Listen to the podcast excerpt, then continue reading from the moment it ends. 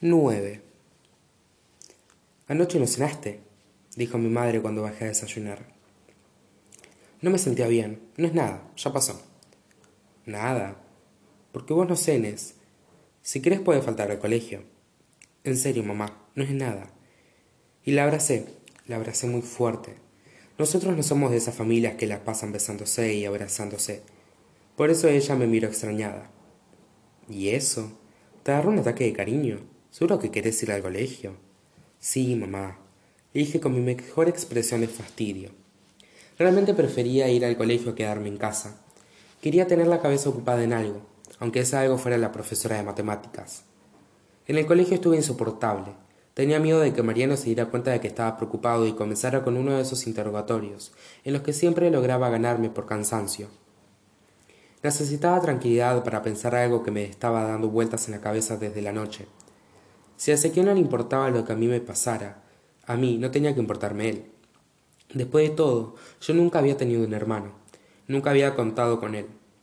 Había vivido la mitad de mi vida sin él y podía seguir así tranquilamente. No me importaba que tuviera sida o lo que fuera. Si era por mí, Ezequiel se podía ir a la mismísima mierda.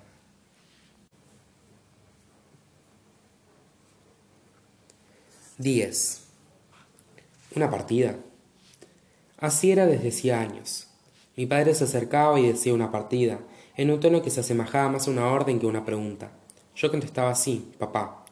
Aunque estuviera haciendo la tarea, jugando o mirando la tele, me levantaba, caminaba hasta su estudio y me disponía a aceptar otra sesión de ajedrez. Mens sana e incorpore sano. Este era el axioma de mi padre. Me obligaba a hacer deportes, a jugar al ajedrez, al menos una vez a la semana, y me sometía a largas sesiones de música clásica. Mi padre amaba esa música, en especial a Wagner, y quería transmitirme ese amor. No lo logró, salvo Bach o Mozart, o las sonatas de Beethoven. Esas horas que dedicaba a hacerme escuchar música se parecían más a una tortura que a un placer. Jaque mate. Hacía mucho que no te ganaba tan rápido. Estás desconocido. Es que jugaste muy bien, papá. No me mientas. Yo te enseñé a jugar. Sé que no estás concentrado.